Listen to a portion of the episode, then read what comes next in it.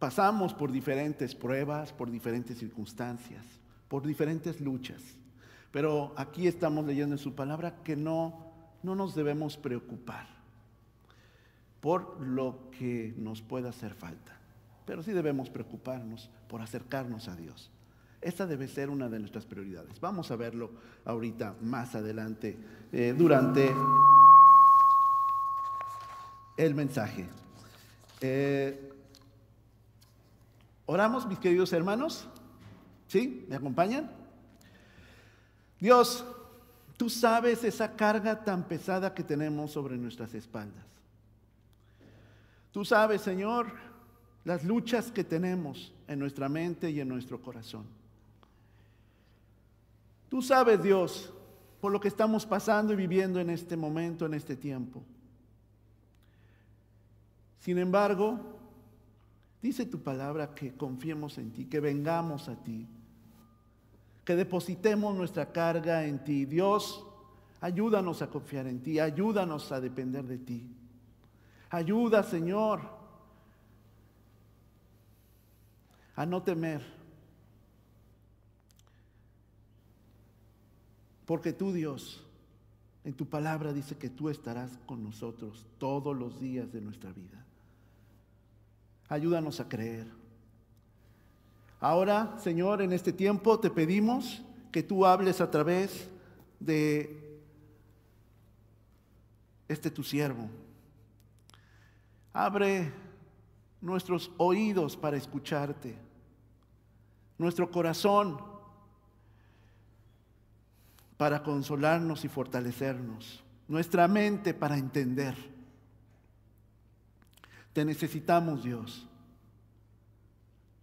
Gracias, gracias por lo que estás haciendo en tu iglesia. Sigue, Señor, trabajando en ella y en nuestros corazones. Quédate con nosotros en esta tarde. Amén.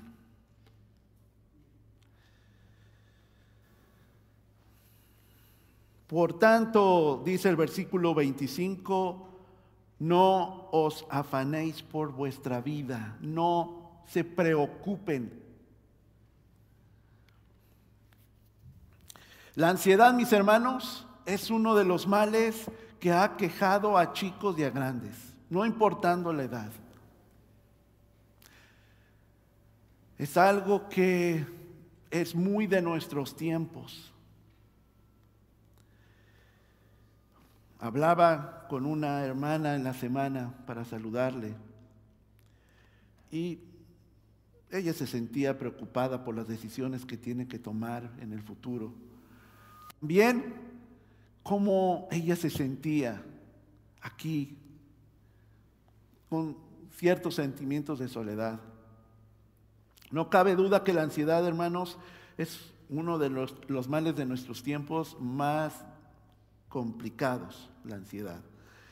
Estaba viendo, hermanos, en un artículo del 2019, una importante universidad en Latinoamérica decía que más de 264 millones a nivel mundial padecen ansiedad.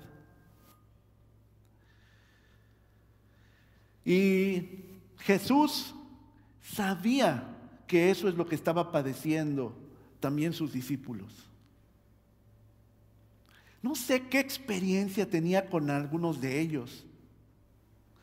La realidad social que se vivía en ese tiempo, hermanos, era una pobreza tremenda. Muy pocos, como en nuestros tiempos, eran ricos. Tenían muchísimo. Y preocuparse por las necesidades básicas, por lo que iban a comer en ese día, era algo latente. Gracias a Dios, creo que ninguno de los que estamos aquí físicamente y probablemente quien nos ven en línea, se preocupan por qué van a comer el día de hoy. Pero hay otro tipo de preocupaciones, otro tipo de ansiedad. Hermanos, ¿qué pensamos que son cosas necesarias para, eh, necesarias buscar para nosotros. Si uno platica con mis hijos, por ejemplo, le van a decir que este papá, yo necesito un Xbox, ¿verdad? Es algo que necesito. Necesito este último juego, ¿verdad? Eh, necesito, por ejemplo, a mi hija le gusta mucho coleccionar las rocas, ¿no? Y vio un juego ahí en una tienda de, que explica y que puedes hacer tus propias rocas y todo. dice, papá, yo necesito eso. Yo quiero eso. Son las necesidades, según ellos, de los niños.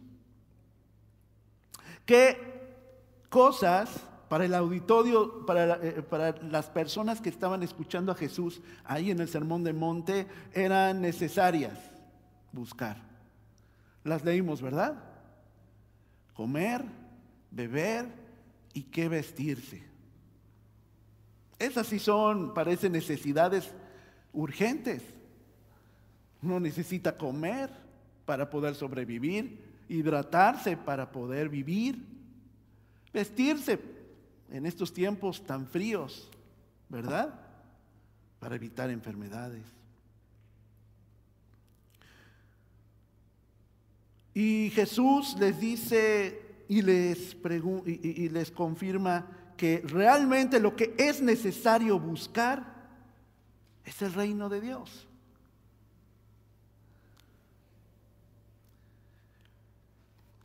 ¿Qué es lo que nos hace falta entender sobre el reino de Dios? Porque nosotros los cristianos tenemos la palabra de Dios, ¿cierto? Tenemos la libertad para poder escuchar su mensaje, para poder estudiarla, para poder crecer en ella. Pero aún sentimos ansiedad. ¿Qué es lo que pasa? ¿Qué es lo que no logramos conectar con el reino de Dios? Bueno, vamos empezando. Hermanos, una de las raíces de la ansiedad es identificar entre lo que deseamos y entre lo que necesitamos. Y a veces lo confundimos. Y es una de las razones por las cuales crece nuestra desesperación, porque a veces no identificamos lo que deseamos de lo que necesitamos, no lo logramos diferenciar. Dice que él, eh, eh, Dios nos promete que proveerá todo lo que en verdad se necesita, pero no necesariamente lo que se desea. Hermanos, cuando entendemos esto, nuestra lucha va a ser menor. Dios sabe lo que necesita sus hijos, como todo padre. En una salida de los niños que tuvimos recientemente, me acuerdo que uno de los papás, pues hacía muchísimo frío y pensábamos que iba a llover todo el día y no tenía unas, unas chamarras para ellos. Y fue y las compró, porque sabía que la iban a necesitar. Eso hacemos los padres. Proveemos lo que necesitan nuestros hijos, ¿cierto? Pero a veces lo que deseamos, hermanos, ¿se acuerdan lo que veíamos el domingo pasado? Porque lo importante no son las cosas que creemos necesitar, sino la intención por el cual necesitamos las cosas o incluso necesitamos determinadas relaciones. ¿Cuál es esa intención? Recuerdan que veíamos el domingo pasado, ¿cuál es lo que estamos atesorando en nuestra vida? Porque de ahí parte la gran diferencia de lo que necesitamos, de lo que deseamos. ¿Qué es lo que necesitamos para estar cerca de Dios?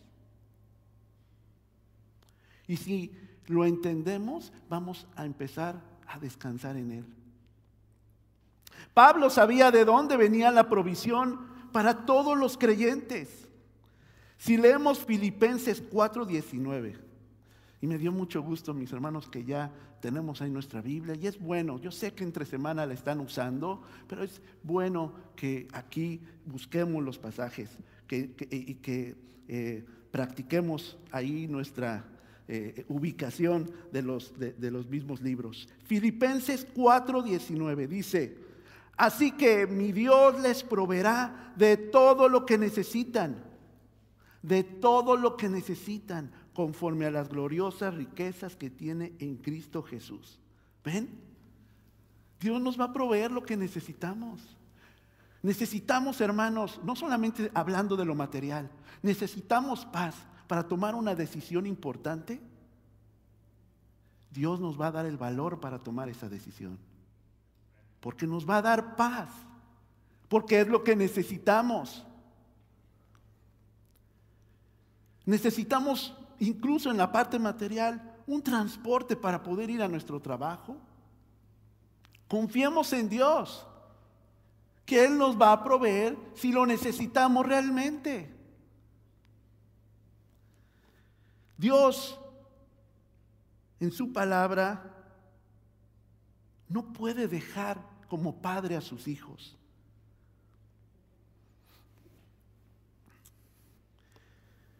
La ansiedad, hermanos, lo que hace, lo que provoca es que nos olvidemos de las promesas divinas y hace como si nuestra oración no fuera escuchada.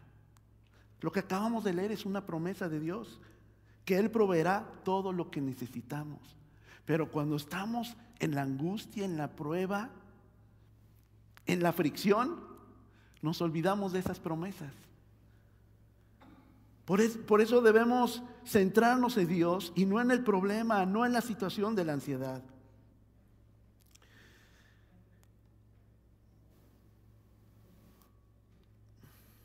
Porque, ¿se acuerdan en la oración modelo lo que leíamos en Mateo 6:11? ¿Cómo el Señor nos estaba enseñando a orar? Dice, y el pan de cada día, dánoslo hoy. El pan de cada día, hermanos. Y si lo vamos y lo vemos en el plano espiritual, Jesús cada día vive en mi corazón, en mis emociones, en mis pensamientos y en cada una de mis decisiones. Necesitamos a Jesús diario en nuestra vida, no cada domingo, no cada fin de semana, o cada vez que hay un evento donde se habla de Dios. El pan nuestro de cada día, dánoslo. Tenemos hambre y sed ¿De quién? De Cristo. Y dijo que si lo buscamos a Él, ya no tendríamos hambre ni sed. Jamás. Es una hermosa promesa. A veces la ansiedad nos hace olvidarla, pero Dios provee diariamente. Él es nuestra provisión diaria. El apóstol Pedro da la solución, hermanos, para la ansiedad personal. Cuando dice, en Primera de Pedro 5:7, Primera de Pedro 5:7, echando toda vuestra ansiedad sobre él, porque él tiene cuidado de vosotros, o sea, Dios.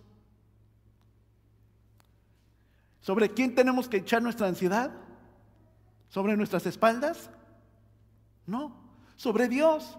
¿Por qué? Porque Él, dice, tiene cuidado de cada uno de nosotros. Hermanos, un niño dependiente de sus padres empieza a tener ansiedad cuando no se siente cuidado y protegido, ¿cierto? El niño se calma cuando encuentra refugio en los brazos de sus padres. Así es con nosotros.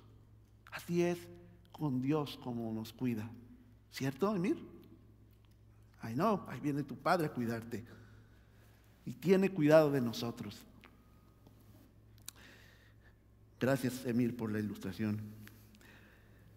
No teman, dice en el versículo 26. Mirad a aves del cielo que no siembran, ni ciegan, ni recogen en granos, y vuestro Padre Celestial les alimenta. Entonces, ¿por qué tenemos temor de que nos pueda hacer falta algo o alguien? No teman, para Dios ustedes valen mucho más que los pajarillos.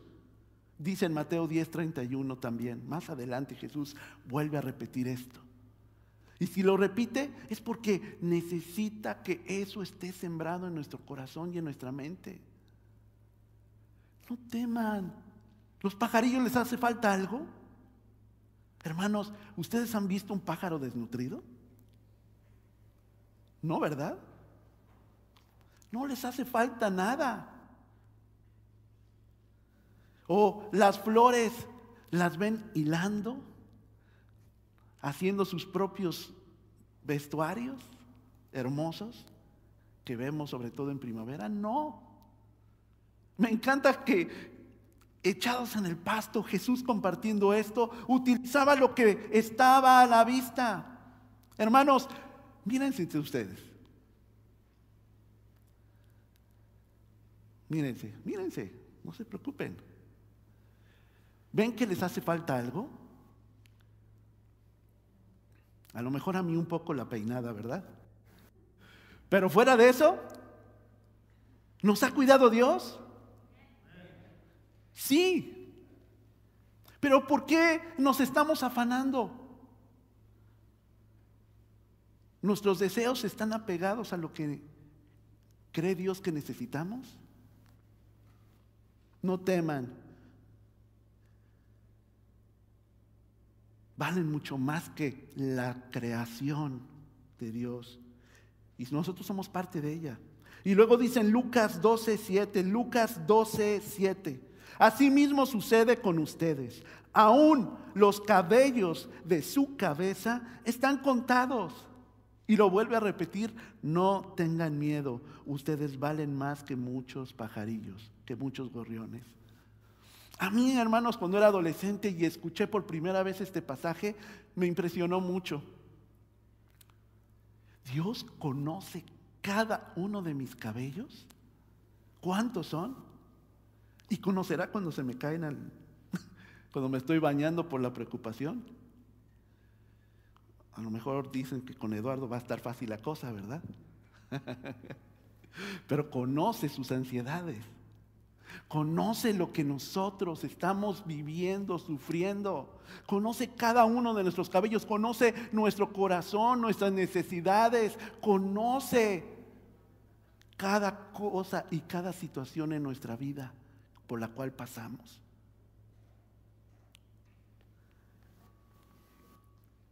No teman. Valen mucho más para Dios. Dice el versículo 27 en otra versión. ¿Quién, de, ¿Quién de ustedes, por más que se preocupe, va a añadir una hora a su vida? Aquí en la versión 60 dice añadir un un codo a su estatura. Un codo es aproximadamente 46 centímetros. Entonces, pues uno no se preocupa por crecer 46 centímetros. Bueno, bueno, bueno. Nadie se preocupa por crecer 46. Imagínense, ay, estoy preocupado, Dios, porque hoy no me levanté con 46 centímetros. Si fuera jugador de la NBA, a lo mejor sería una de mis preocupaciones. Pero aquí no se refiere a eso.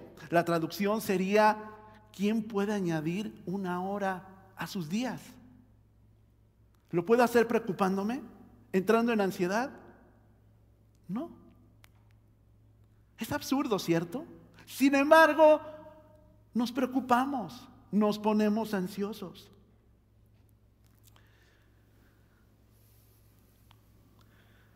Dice el versículo 28, y por el vestido, ¿por qué se preocupan? Consideren los lirios del campo, cualquier flor pues, ¿cómo crecen? No hacen nada para verse de la forma en que se ven. ¿Quién les da el sol? Dios. ¿Quién les da el agua para que puedan crecer? Dios. Hermanos, toda, toda la naturaleza cumple su función. También debemos hacer nuestra función.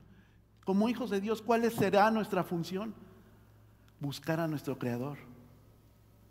Tener urgencia por conocer su voluntad y obedecerle.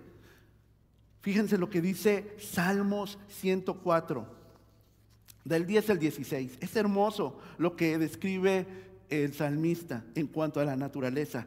Tú haces que los manantiales, dice en el versículo 10 del 104, viertan sus aguas en las cañadas y que fluyan entre las montañas. Cualquiera ha ido a las famosas cascadas que tenemos cerca, ¿cierto?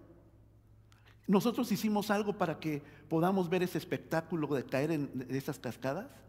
No. Pero nos encanta tomarnos fotos ante esa belleza, ¿cierto? Si se toman una foto conmigo, pues, pues más bonito, más hermosa sale su foto. Pero ante la cascada, hermanos, ¿qué es creación de Dios si no, no hicimos absolutamente nada para ver esa belleza? Dice, de ellas beben todos los animales del campo, allí los asnos monteses calman su sed. Las aves del cielo anidan junto a las aguas y cantan entre el follaje. Desde tus altos aposentos, riega las montañas, la tierra se sacia con el fruto de tu trabajo, Dios. Haces que crezca la hierba para el ganado. Y las plantas que la gente cultiva para sacar de la tierra su alimento. Hay cerca de la casa de ustedes unas eh, zarzamoras silvestres. Cuando llegamos aquí en julio, pues era en la mera época. Y nos encantaba pasar por ahí y agarrar las moritas. Mm, qué ricas, hermano, ¿no es cierto? Nosotros no hicimos nada para que crecieran, pero crecieron. Ni tampoco los vecinos.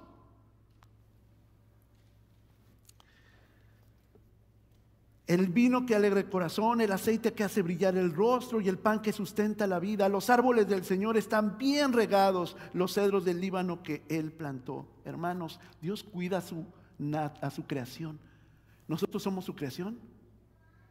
También quiere cuidar nuestro corazón y nuestra mente, mis hermanos. Dice en el versículo 19 que ni Salomón con toda su gloria podía verse como esas plantas. ¿Conocen quién era Salomón, hermanos? ¿Sí? ¿Han oído? Era un rey, el más famoso e importante de Israel, porque Dios le dio la sabiduría que él pidió para poder gobernar bien a su pueblo y era reconocido por todo el mundo de aquella época como un rey fructífero y además Israel como una nación importante. Él fue el quien pudo terminar el más bello de los templos para Dios. Si usted quiere saber más de Salomón y su, riqueza, hermano, vea Primera de Reyes 9 del 14 al 28, también el capítulo 10, 10 y Segunda de Crónicas 9 del 13 al 28. Había una reina, la reina de Saba, que venía de lejos y que simplemente quería ir de visita diplomática a ver Israel y conocer a Salomón. La fama de él se expandía por todo ese mundo conocido. Bueno, dice Jesús que nada se comparaba a lo que hacía con una plantita, ni la riqueza que tenía ese rey. Lo decía Jesús.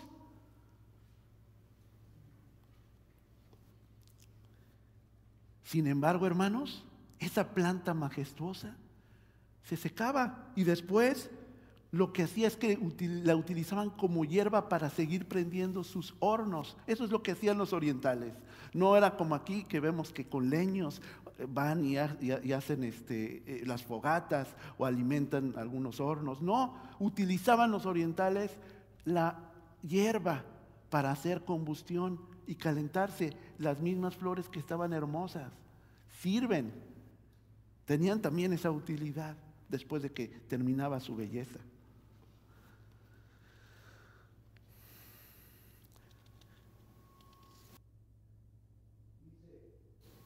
Pues si Dios viste hacia la hierba del campo, que hoy está verde y mañana será quemada en el horno, ¿no hará mucho más por vosotros?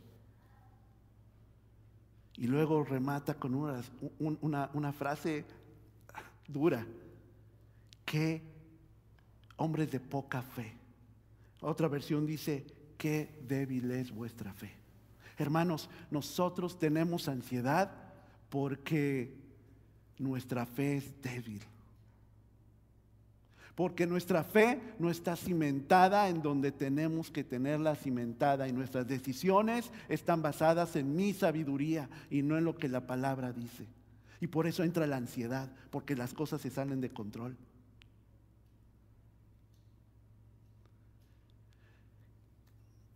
Qué fuerte que Jesús esté pues descubriendo así a sus discípulos, confrontándoles. Han visto tantas cosas. Me siguen porque creen que soy el Hijo de Dios, pero no le creen a Dios. ¿Qué hace falta para que busquen el reino de Dios? ¿Qué es lo que necesitamos saber, conocer, ver, entender para buscar el reino de Dios? Es lo que Jesús estaba diciéndole a sus discípulos, pero también es lo que nosotros ahora la palabra nos confronta.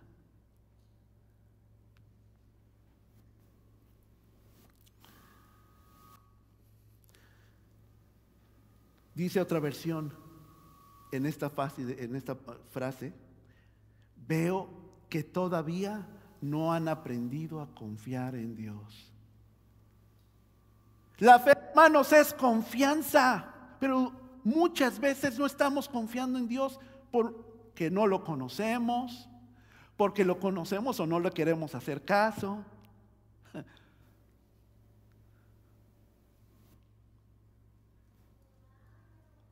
Hombres de poca fe, qué débil es vuestra fe.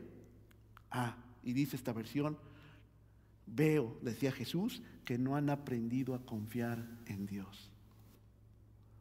Hermanos, la fe conduce al creyente a echar toda nuestra ansiedad sobre Dios porque conoce quién es Dios y lo conoce íntima y experimentalmente. Hermanos, nosotros los cristianos, nuestra fe crece y se alimenta porque conocemos la palabra de Dios, la leemos. Miren, hermanos, hace algunas semanas estábamos anunciando que gracias a Dios tenemos este recurso es nuestro pan diario. Son unas lecciones que duran tres meses diaria, durante tres meses, donde vienen pequeñas historias de un pasaje bíblico. Si a usted le cuesta trabajo agarrar la Biblia, no entiende bien cómo, dónde empezar, empiece por aquí. Lea una historia, tenemos más, están en español. Pero empecemos a conocer la voluntad de Dios. Vimos la vez pasada ¿Cómo debemos orar? Según lo que nos enseñó Jesús, oremos de esa forma. Empecemos así, agradeciendo a Dios, reconociéndole, pidiendo por nuestras necesidades, pidiendo que el Señor nos ayude a perdonar y poniendo en Él toda nuestra carga. Hermanos, si nosotros no estamos confiando en Dios es porque no queremos.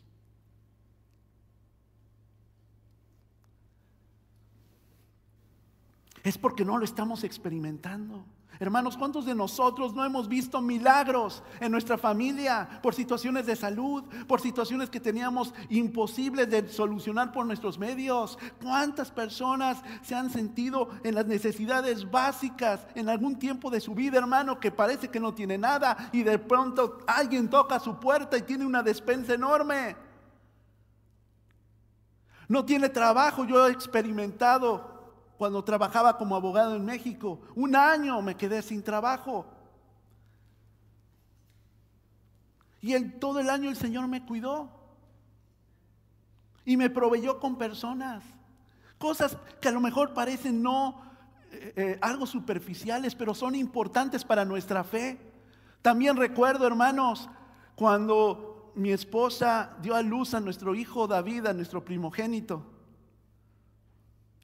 Y las, sus amigas de la escuela, ella trabajaba en una escuela cristiana, sabían que pues habían dado a luz a, a David, nos visitaron para ver al bebé, pero nos trajeron comida porque sabían que yo soy un inútil para cocinar en aquel momento. Y mi esposa pues no estaba habilitada para eso. Y nos llevaron comida, no saben la caricia de Dios que sentimos al ver la provisión de Dios. Creció nuestra fe. Recuerde usted en qué situación se encontraba y de repente algo, alguien, una oración le hizo sentir paz.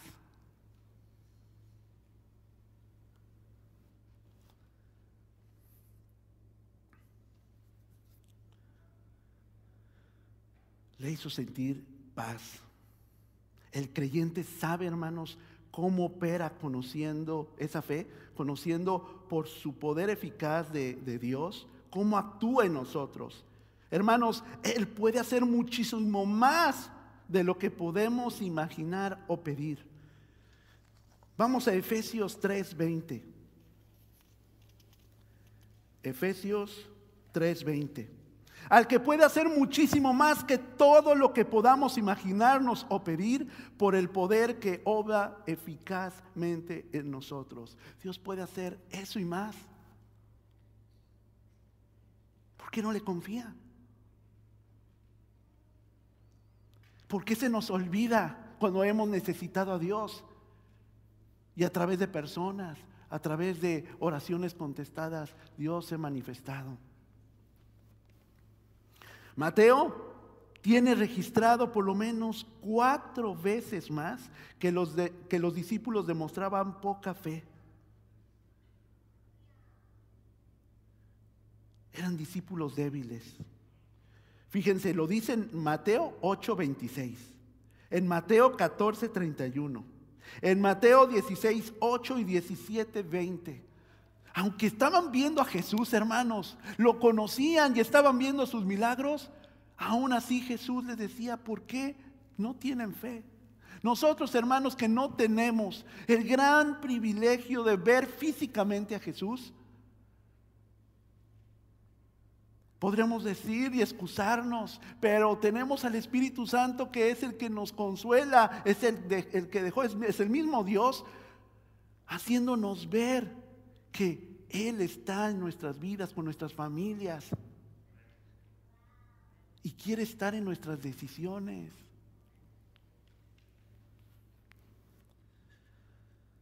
Hermanos, ¿podemos llamarnos cristianos sin tener fe?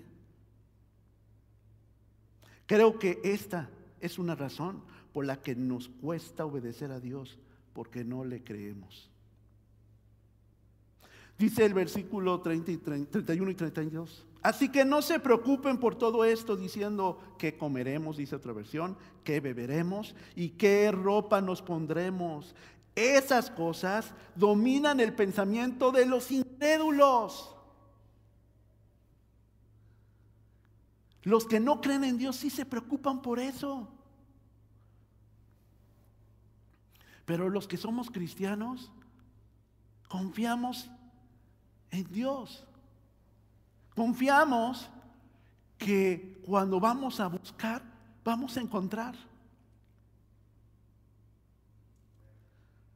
Porque Él conoce nuestra necesidad. ¿Cuándo fue la última vez que usted buscó a Dios con eh, eh, la motivación de hacer su voluntad? Tal vez esa es la diferencia de la atención que vive usted el día hoy, mis hermanos. Pero su Padre dice, celestial, ya conoce todas sus necesidades. Busquen el reino de Dios por encima de todo lo demás y lleven una vida justa. Nuestra oración está acompañada de la acción, de hacer lo que es correcto. Y les dará todo lo que necesiten.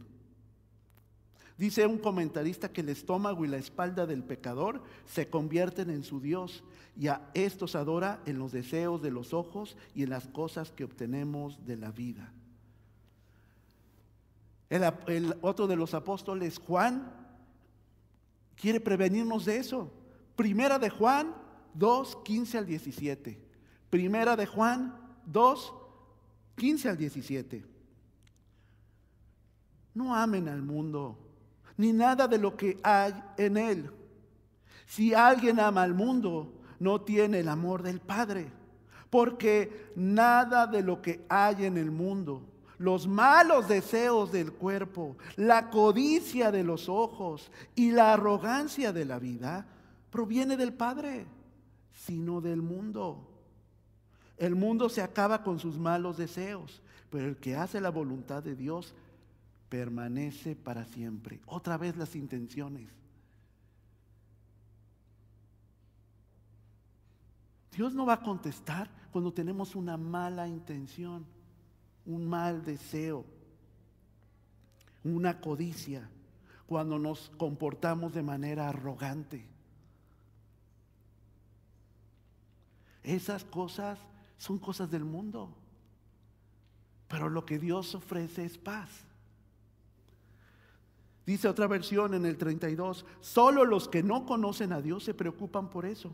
Ustedes tienen como Padre a Dios que está en el cielo y Él sabe lo que ustedes necesitan. Hermanos, ¿por qué decimos los cristianos que conocemos a Dios? Jesús dijo, los gentiles o los que son incrédulos no conocen cosas mejores, pero nosotros sí. ¿Por qué nos conformamos con lo que estamos limitados o a lo que no debemos? Nosotros conocemos cosas mejores. Hermanos, yo no podría cambiar nada de lo que vivo ahora a lo que vivía cuando no tenía Cristo en mi corazón. De verdad, necesito a Dios en mi vida, en mis decisiones, en mi caminar. Me he vuelto, como dice Jesús Adrián Romero, dependiente de tu caminar, de caminar de mi Señor.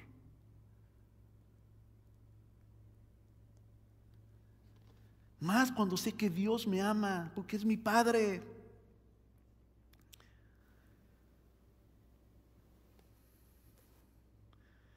No conocemos cosas mejores. Su afán está orientado a lo que conocen.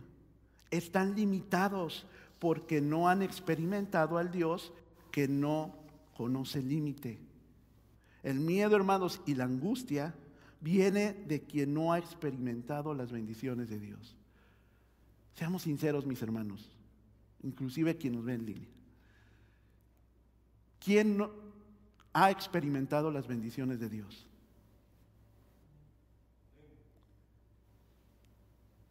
Entonces, hermanos, podemos ayudar a crecer en nuestra fe, a, quererle conocer, a confiar en Él.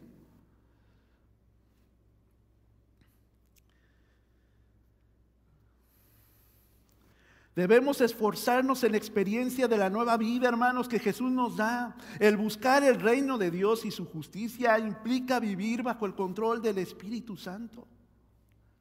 Por eso en el 34, en esta versión dice, no se preocupen por el día de mañana, porque el día de mañana se cuidará de sí mismo.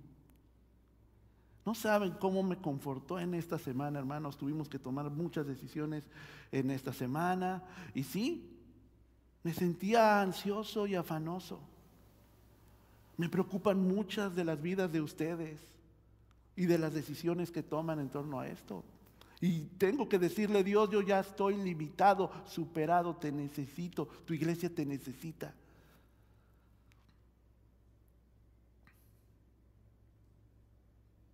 Adolfo, pues preocúpate por hoy. Y mañana veremos si no tuvo solución. O va a haber otro problema, amén. Pero sé que confiando en Dios tendremos paz y tendré respuesta de Él.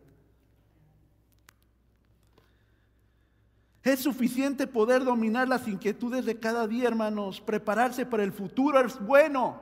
Y no confundamos, hermanos, no es que no nos preocupemos. Pero lo que no debe prevalecer es preocuparse. Prevenir es bueno, preocuparse es pecado. Tenemos ejemplos. ¿Se acuerdan en Proverbios 6, 6?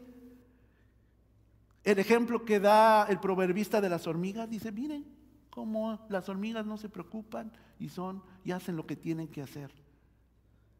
¿O qué les parece José? ¿Se acuerdan de él? El que le llamaban el soñador en Génesis. Le dio un buen consejo al rey de Egipto. ¿Sabes qué? Va a venir una hambruna. Guarda el grano para los tiempos de escasez. Ahora que hay abundancia. ¿Y qué pasó? Todos los pueblos de alrededor vinieron a Egipto para hacerse de el grano. Prever es bueno.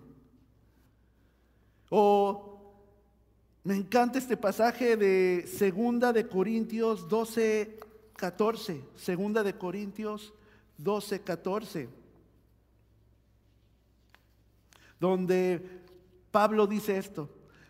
Miren que por tercera vez estoy listo para visitarlos y no les seré una carga, pues no me interesa lo que ustedes tienen, sino lo que ustedes son. Después de todo, no son los hijos los que deben ahorrar para los padres, sino los padres para los hijos. Estaba dando un consejo, Pablo, de que es bueno prevenir, pero no preocuparnos por lo que no tenemos o no lo que no somos o lo que no debemos hacer. Aprender a depender de la provisión de Dios para las necesidades presentes, hermanos, hará que los discípulos desarrollen una confianza en Él para sus necesidades futuras. Porque, hermanos, ¿quién se preocupa por el futuro? Va a quedar desgastado para lo que necesita de energía afrontar para las cosas presentes. Es desgastante. Hermanos, los problemas del día de hoy son suficientes por hoy, dice otra versión. Porque hoy no tuvimos lo que necesitamos, hermanos, no quiere decir que no lo tendremos mañana. Aunque mañana siga sin trabajo, o con una alacena vacía, o sin una buena chamarra para el frío, hermanos, mi enfoque debe dejar de ser lo que tengo o lo que me falta, sino qué es lo que busco. Y lo que debo buscar, hermanos, es hacer la voluntad de Dios. ¿Qué es lo que los cristianos necesitan? Y así es como le titulé a este sermón. ¿Qué es lo que los cristianos necesitan, hermanos? Necesitamos confiar en Dios. Para terminar, la ansiedad aparece cuando no hay confianza en Dios, mis hermanos. Los tesoros verdaderos son los celestiales. La ansiedad denota una fe pobre, se enriquece cuando la voluntad se enfoca en el reino y en la justicia de Dios. Hermanos, si somos criaturas o creación de Dios, a ellos no les hace falta nada según lo que vimos. Aunque su vida y su propósito es limitado, hermanos, ¿cuánto más a nosotros? Que decía uno de los autores que consulté, somos la corona de la creación de Dios. No nos va a dejar. ¿Saben por qué? Porque nuestro propósito es mucho más definido. Es extender el reino de Dios a otros. lo que nosotros experimentamos y vivimos esas bendiciones, también necesitan conocerla otras personas. En todos lugares, hermanos, hay carencias de muchas cosas. Pero Jesús no quiere que a los que le seguimos nos falte la fe. Eso es lo principal que nos falte la fe. Si soy bendecido y tengo el favor de Dios, o sea, si soy bienaventurado, si sacio mi necesidad en Cristo, Él dijo que no tendría sed y hambre, jamás. Hermanos, con sinceridad, ¿qué necesita hoy? Usted puede vivir sin todo lo que tiene hoy, pero no puede vivir sin la motivación que le hace respirar, la certeza de que no puede preocuparse cuando la provisión, hermanos, viene de Dios. Necesitamos confiar en Él. ¿Usted ha oído el Salmo 23? El versículo 1, muchos a lo mejor se lo saben de memoria. Jesús, Jehová es mi pastor y nada me faltará. Me encanta, hermanos, porque la palabra en hebreo, realmente, o en arameo, lo que realmente quiere decir es, Jehová es mi pastor y él no me falta. Hermanos, que no nos falte Dios en nuestra vida. Que aumente nuestra fe y nuestra confianza en nuestro Dios. ¿Me acompaña a orar? Hermano, deposite su carga hoy. Empieza a confiar hoy en Dios. Tome buenas decisiones agradándole a Dios. Porque Él nos va a añadir todo lo que necesitamos. Dice, decíamos y leíamos, buscad primero el reino de Dios y su justicia. Y todo, todo hermanos, nos será añadido. Dios, queremos confiar en ti. Tú sabes todo lo que venimos cargando. Dios, queremos echar toda nuestra ansiedad en ti. Sánanos, restauranos, levántanos. Pon alegría, por gozo. Quita, Señor, todo aquello que me ha confrontado y que me ha esclavizado, Dios. Haznos libres Recupera en nosotros ese gozo de amarte, de servirte y saber que tú todo lo añadirás. Necesito valor para tomar esa decisión. Dame ese valor, Dios. Necesito, Señor, tener contentamiento con lo que tengo. Dame esa alegría de apreciar todo lo que tú me has dado, Dios. Necesitamos volver a confiar en ti. Somos hijos de este Dios y caminamos viviendo bajo el reino de Dios. Afirma nuestros pasos. En tu nombre, Dios. Amén.